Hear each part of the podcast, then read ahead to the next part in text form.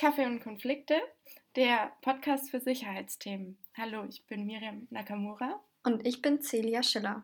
Ihr hört heute unsere erste Folge mit dem Thema transnationale organisierte Kriminalität. Das Experteninterview führten wir mit Professor Dr. Sinn. Aber bevor wir zum Interview kommen, würden wir euch noch gerne eine 60 Sekunden Nachrichtenübersicht geben.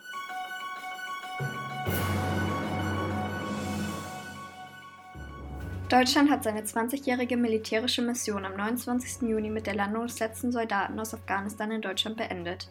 Deutschland hat sich bereit erklärt, 507 Millionen Euro an Hilfsgeldern Afghanistan bis 2024 zukommen zu lassen, wenn Menschenrechte und die Demokratie geachtet werden. Die USA werden geplant bis zum 31.08. aus Afghanistan abziehen, obwohl US-Präsident Biden einräumte, dass die Taliban so stark seien wie vor dem Sturz des Regimes im Jahr 2001. Laut USA seien die Afghanen gut vorbereitet und durch die Erfüllung zweier Ziele der USA, die gezielte Tötung Osama bin Ladens und die Sicherung der USA wäre der Abzug überfällig. Am 30. Juni fällte der Internationale Strafgerichtshof für das ehemalige Jugoslawien sein letztes Urteil. Zuletzt wurden zwei ehemalige Führungspersonen des serbischen Sicherheitsdienstes, Jovica Stanisic und Franko Simatovic, zu jeweils zwölf Jahren verurteilt. Sie wurden wegen Beihilfe zu Mord, Verfolgung und Vertreibung vom Gericht für schuldig befunden. Nach 28 Jahren stellt nun der Internationale Strafgerichtshof für das ehemalige Jugoslawien seine Arbeit ein. Insgesamt wurden 161 Personen wegen schwerster Kriegsverbrechen angeklagt, wovon 93 Angeklagte verurteilt und 18 freigesprochen worden sind.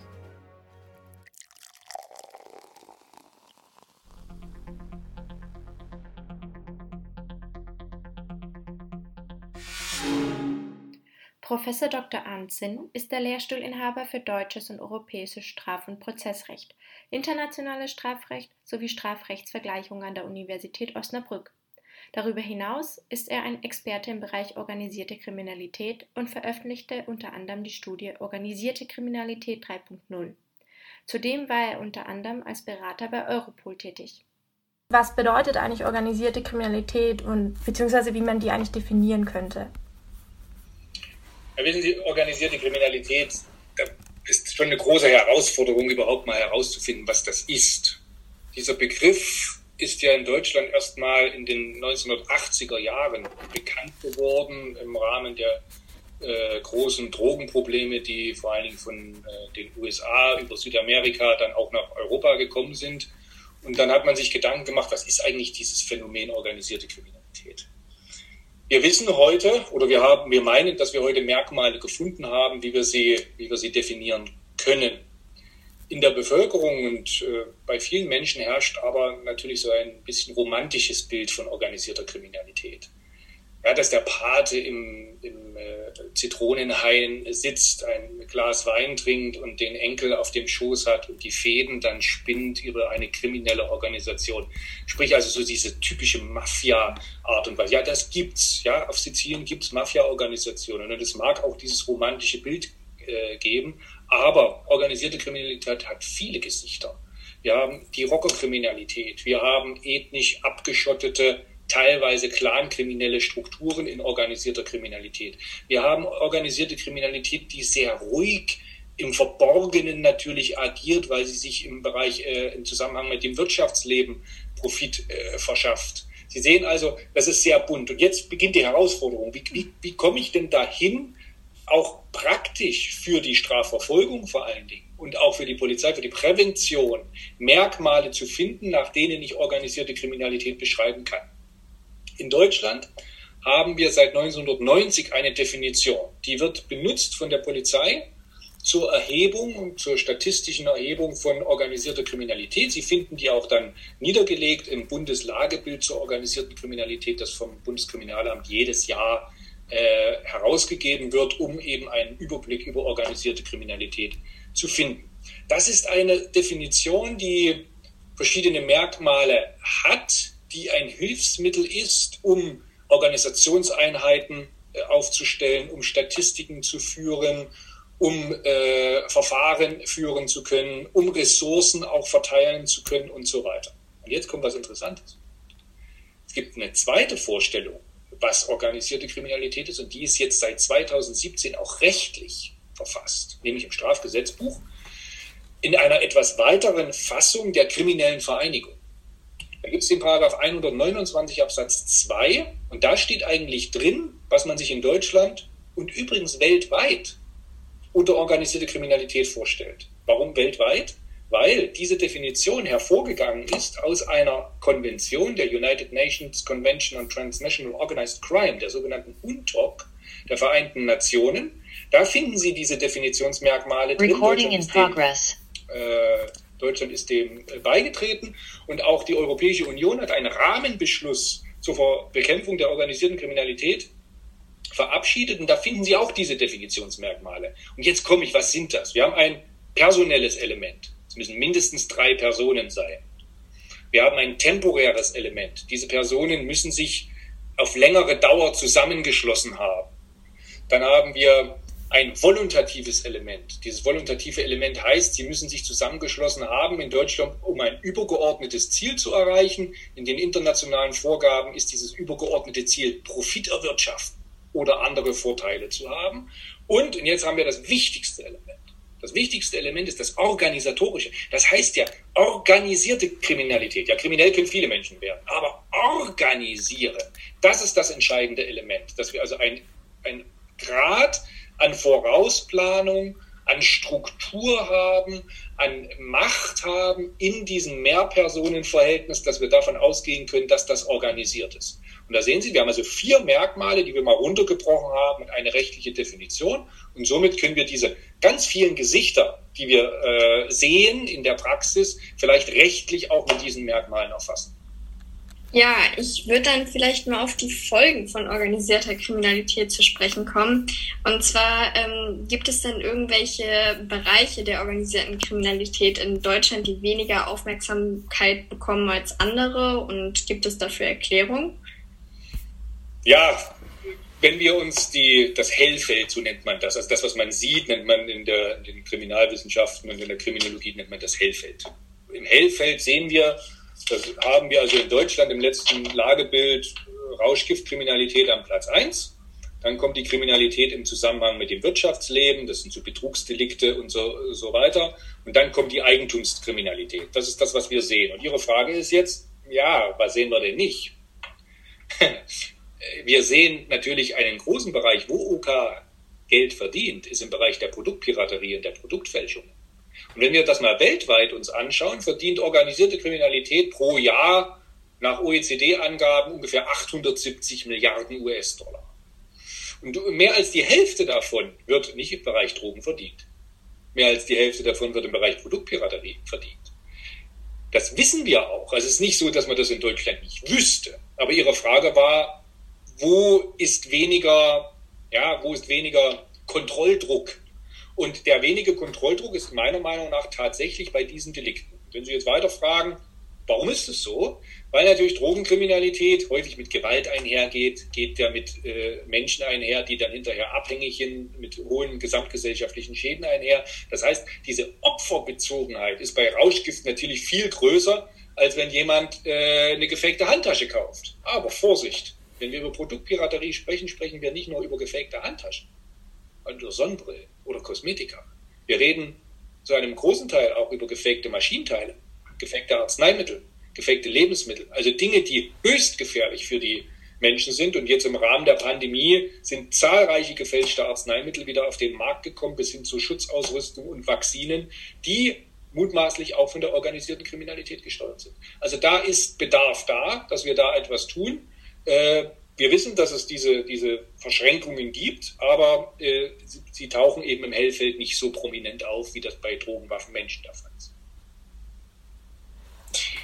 Also sehen wir im Prinzip, dass äh, organisierte Kriminalität sich immer mehr auch in verschiedene Bereiche ausweitet, wie Sie ja auch in Ihrer ähm, Studie Organisierte Kriminalität 3.0 gezeigt haben. Und ein Bereich, der mich im Speziellen interessiert, ist halt eben diese, diese Datenausnutzung auch und Datenverarbeitung von organisierten Gruppen. Ähm, und ich, ich habe ein Buch gelesen, das ähm, nennt sich Future Crimes von dem Autor Mark Goodman. Und äh, dieser hat dort erwähnt, äh, mit einem englischen Satz, The more data you produce, the more organized crime is happy to consume.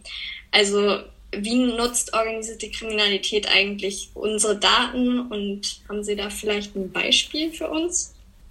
Also, organisierte Kriminalität ist sehr innovationsoffen und technikaffin. Also alles, was technisch auf den Markt kommt, das wird genutzt. Schauen Sie jetzt EncroChat-Fälle, schauen Sie sich die an. Das äh, war naheliegend, dass die Verschlüsselungstechnologie natürlich von Kriminellen genutzt wird, aber auch von anderen Personen, die das völlig legal machen. Das ist äh, naheliegend. Und organisierte Kriminalität nutzt alles mit aus, mit dem man Geld verdienen kann. Und auch mit unseren Daten kann man schönes Geld verdienen. Erstes Beispiel Phishing. Sie werden sicherlich in Ihrer eigenen E-Mail-Box oder jüngst eben im Rahmen der Pandemie ständig auch äh, SMS bekommen haben, wo Sie Ihr Paket tracken sollen. Sie haben aber gar nichts bestellt oder jedenfalls nicht von dem Anbieter. Oder Sie sollen eben Ihre Kontodaten äh, bestätigen und so weiter. Das nennt sich Phishing, also das Abgreifen von persönlichen Daten. Da sind organisiert Kriminelle natürlich groß drin. Dann haben wir den weiteren Bereich, den Handel mit Kreditkartendaten. Also diese Daten, die man einmal abgegriffen hat, zum Beispiel über Kreditkarten abbrechen, die werden en gros oder, oder zu Hunderten, zu Tausenden im Darknet veräußert. Also können Sie sagen, ich brauche jetzt 100 Datensätze, 1000 Datensätze und dann wird ein Bitcoin-Preis vereinbart und der Händler, alles natürlich illegal, der liefert Ihnen dann diese Daten, mit denen natürlich illegale Geschäfte gemacht werden. So, was soll ich denn mit fremden Datensätzen sonst anfangen? Natürlich. Und wir haben vielleicht das dritte Beispiel dann, was im Moment äh, nicht mehr so die große Rolle spielt, was aber zeigt, dass wir auch vorsichtig mit Open Source Daten umgehen müssen, gab es vor vielen Jahren, nicht vielen Jahren, vor einigen Jahren noch sehr prominent den sogenannten CEO-Betrug. Also da haben sich Kriminelle äh, zusammengefunden, die Open Source Informationen von Websites, von Social Media völlig offen abgegriffen haben. Das war auch per se nicht kriminell. Aber diese Informationen haben sie dann zu einem Plan zusammengefügt, um äh, Geld von den äh, einzelnen äh, äh Firmen dann äh, betrügerisch zu erlangen, weil eben vorgespiegelt wurde, dass man gerade in Stadt X ist und der große Durchbruch eines Geschäftes steht bevor. Man braucht jetzt ganz schnell eine Blitzüberweisung von einer halben Million, weil sonst platzt das Geschäft und dann werden alle nervös und man hat natürlich so viel Informationen, dass Vertrauen erweckt wird, weil man die Namen, teilweise die Vornamen der Sekretariate kennt, weil man die Faxnummern hat, weil man die Briefköpfe gefaked hat und so weiter. Also da, da sehen Sie alles, was natürlich da ist, auch Open Source birgt eine Möglichkeit, um damit illegal auch Geld zu verdienen. Äh, und Ransomware, auch das ist vielleicht das letzte Beispiel, diese Erpressungssoftware, die im Internet, äh, im Darknet gehandelt wird, auch in einem Businessmodell. Das heißt, äh, du kannst die kostenlos runterladen. Erst wenn du erfolgreich bist, kriege ich dann davon 30 Prozent. Also solche Geschäftsmodelle werden dann auch platziert. Also Antwort of course. Ähm, genau, wir wären jetzt auch schon bei der letzten Frage ähm, und eine Frage, die vielleicht schwierig oder wo Sie vielleicht, wo wir wirklich Ihre Expertenmeinung wissen wollen. Sie haben jetzt aufgezeigt, dass UK sehr, sehr breit ist und äh, viele Bereiche umfasst, auch im Alltag. Aber dennoch wollten wir Sie fragen, welche drei Maßnahmen würden Sie jetzt vorschlagen müssen, jetzt umgesetzt werden, damit man erfolgreich gegen organisierte Kriminalität ankämpfen kann oder entgegenwirken kann? Also, erste Maßnahme. Wir reden bei organisierter Kriminalität über nicht die Straftat, die organisierte Kriminalität begeht, nicht das einzelne Drogendelikt, nicht das einzelne Waffendelikt, nicht das einzelne Betrugsdelikt. Wir reden über ein Problem, das aus einem Zusammenschluss mehrerer Personen strukturell entsteht. Was muss man dem entgegensetzen, wenn wir Strukturen haben, die gefährlich sind? Man muss ihnen auch Strukturen entgegensetzen, sprich also Strukturermittlungen führen also in die Tiefe gehen. Denn es ist natürlich richtig, dass einzelne Personen zur Verantwortung gezogen werden, weil sie mit Drogen handeln oder diese herstellen. Aber wenn es eine Organisation ist, stehen ja Leute dahinter. Das heißt, ich muss dahinter kommen, ich muss in die Strukturen hineinkommen. Erste Maßnahme.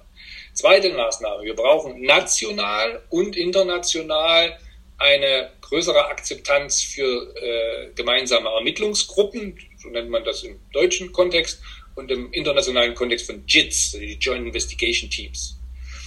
Warum ist das so? Wir sehen, dass diese organisierte Kriminalität sehr mobil ist, grenzüberschreitend agiert, flexibel und anpassungsfähig ist. Das heißt, Sie werden also in einem Bundesland hier, werden Sie vielleicht die OK-Ermittlung gar nicht alleine führen können. Dazu brauchen Sie mehrere Bundesländer dafür, weil sie eben in mehreren Standorten sind. Und das ist nur unser kleines Deutschland. Jetzt denken wir mal global. Dann gibt es eben diese multinational zusammengesetzten Gruppierungen, haben eben auch mehrere Standbeine in mehreren Ländern, mehrere Netzwerkknotenpunkte. Also ist nicht so besonders hilfreich, wenn nur Deutschland oder nur Frankreich oder nur Italien oder nur Frank äh, äh, Polen vielleicht Ermittlungen führt, sondern man muss das zusammenführen in Joint Investigation Teams. Und wir brauchen die stärkere Analyse von Kreuzerkenntnissen. Was, was meine ich mit Kreuzerkenntnissen? Wir wissen, im nationalen und internationalen Kontext wissen wir, dass organisierte Kriminalität polykriminell aufgestellt ist. 40 Prozent aller Gruppierungen sind in mehreren Deliktsbereichen tätig. Also machen nicht nur allein Drogen, sondern machen vielleicht Drogen und Waffen, Waffen und Produktfälschungen, Dokumentenfälschung und Geldwäsche und so weiter. Also sind in mehreren Tätigkeitsbereichen tätig. So, jetzt sind aber häufig die Ermittlungseinheiten national so aufgestellt, wir haben eine Abteilung für Wirtschaftskriminalität, wir haben eine Abteilung für Finanzermittlung, wir haben eine Abteilung für äh, Terrorismus, wir haben eine Abteilung für Drogen. Aber weil organisierte Kriminalität polykriminell ist, sind Informationen vielleicht in den vier Bereichen mal aufgetaucht, aber sie sind nicht miteinander verbunden. Das heißt, man müsste mehr versuchen, Erkenntnisse, die wir in einem Bereich haben, auch zu nutzen für Erkenntnisse in einem anderen Bereich. Das ist übrigens äh, vor Jahren, also vor mindestens 15 Jahren gab es die Forderung schon, dass bei Terrorismus und organisierter Kriminalität die Verbindungen stärker erleuchtet werden sollen.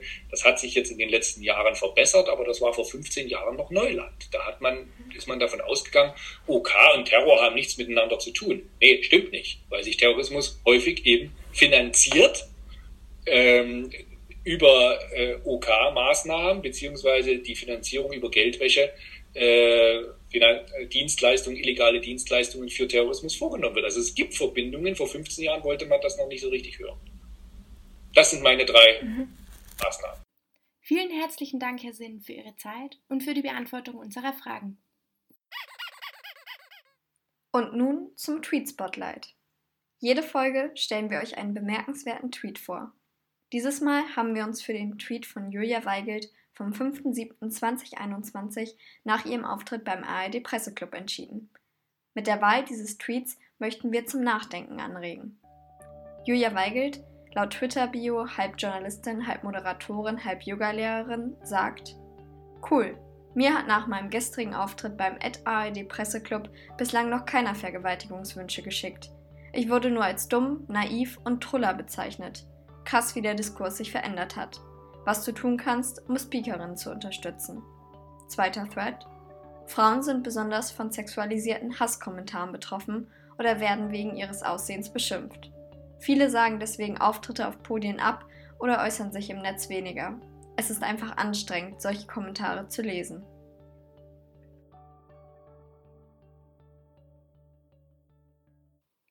So, wir sind am Ende unserer ersten Folge angelangt. Wir hoffen, dass es euch gefallen hat. Bei Fragen, Kritik oder Anregungen gerne eine Mail an kaffeeundkonflikte.gmail.com schreiben. Wir sagen bis zum nächsten Mal. Tschüss. Tschüss.